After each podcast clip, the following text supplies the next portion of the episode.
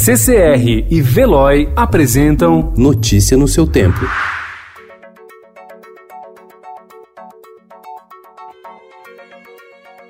Olá, seja muito bem-vindo. Hoje é sexta-feira, 10 de abril de 2020. Eu sou Gustavo Toledo, ao meu lado, Alessandra Romano. E estes são os principais destaques do jornal O Estado de São Paulo.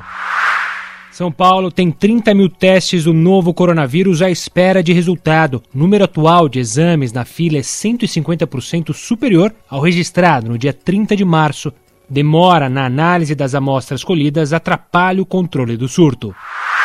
O prefeito de São Paulo, Bruno Covas, autorizou o uso da cloroquina na rede municipal de saúde no tratamento de pacientes com coronavírus. O medicamento poderá ser utilizado se houver prescrição médica e se o paciente concordar. A Caixa anunciou injeção de 43 bilhões de reais para o setor imobiliário. Para os novos mutuários, o banco oferece a opção de adiar o pagamento da primeira parcela por seis meses. Quem já tem financiamento em andamento poderá negociar com o banco o pagamento parcial das parcelas ou a suspensão da cobrança por até três meses.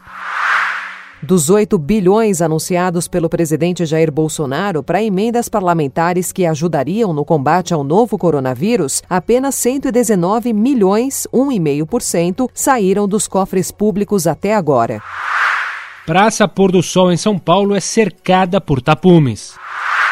Esperando pelo coelho. Aposte em brincadeiras fáceis e divertidas, como a caça aos ovos com os filhos durante a Páscoa.